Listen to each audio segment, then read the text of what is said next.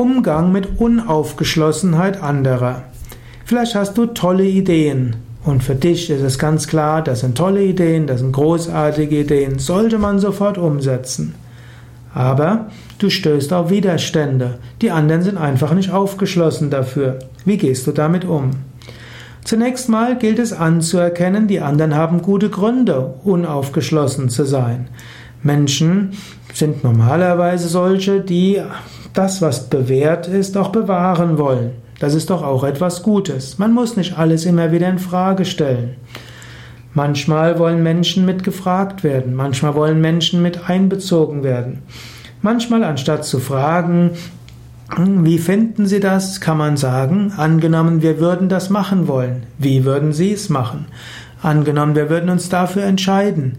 Welchen Aufgaben sehen Sie dort? Angenommen, wir wollen das und das tun. Welche Aufgaben erwarten uns? Wenn man Menschen dann weiter beteiligt, dann werden sie plötzlich aufgeschlossen. Menschen mögen etwas ablehnen, aber wenn sie merken, dass sie dafür wichtig sind, dann werden sie plötzlich aktiv, die Augen leuchten, es kommt eine neue Aufgeschlossenheit dazu.